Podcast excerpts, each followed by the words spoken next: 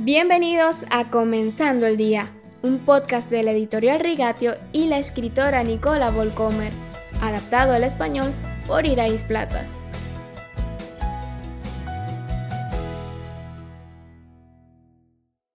Hoy comienzo el podcast con una anécdota real.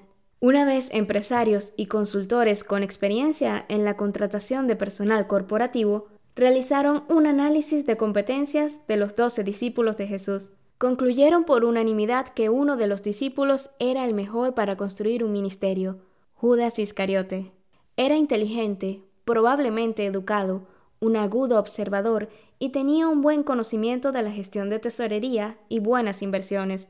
Solo más tarde se supo que vio un buen lugar para estas inversiones en su propia cuenta. Tal era su interés en las finanzas que una mujer agradecida una vez derramó un costoso perfume sobre los pies de Jesús dejando a Judas desconcertado. Ninguno de los otros discípulos parece darse cuenta de que algo anda muy mal con Judas. Cuando Jesús anunció poco antes de que alguien lo traicionaría, todos sacudieron la cabeza con incredulidad y no se dieron cuenta de que podría ser Judas. A primera vista podemos decir que Judas tenía muy poco en común con el impulsivo y obstinado Pedro excepto que ambos tienen un futuro brillante en mente con el Rey Jesús en el trono de Jerusalén, y ambos están emocionados por ser parte de ese equipo ganador. Sin embargo, este trono consistía en dos vigas sobre las cuales su Mesías sería brutalmente torturado y ejecutado.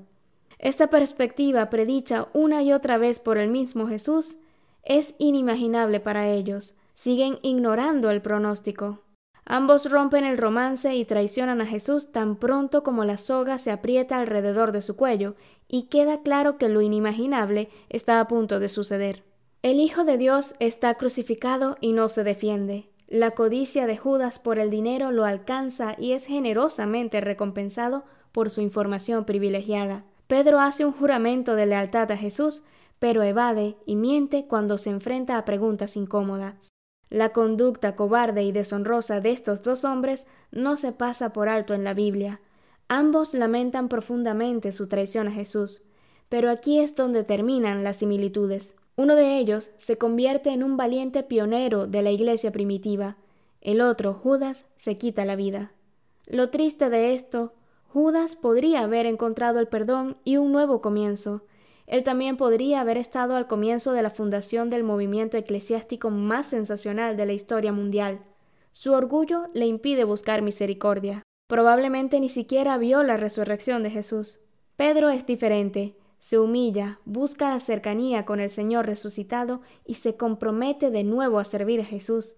Cuando Jesús le dice, apacienta mis ovejas, cuida de mis ovejas.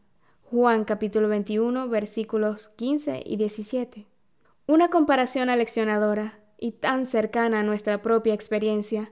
Nunca debe estar por debajo de nuestra dignidad pedir perdón a Dios, llorar amargamente como lo hizo Pedro cuando lo traicionó y seguir comprometiéndonos con su ministerio.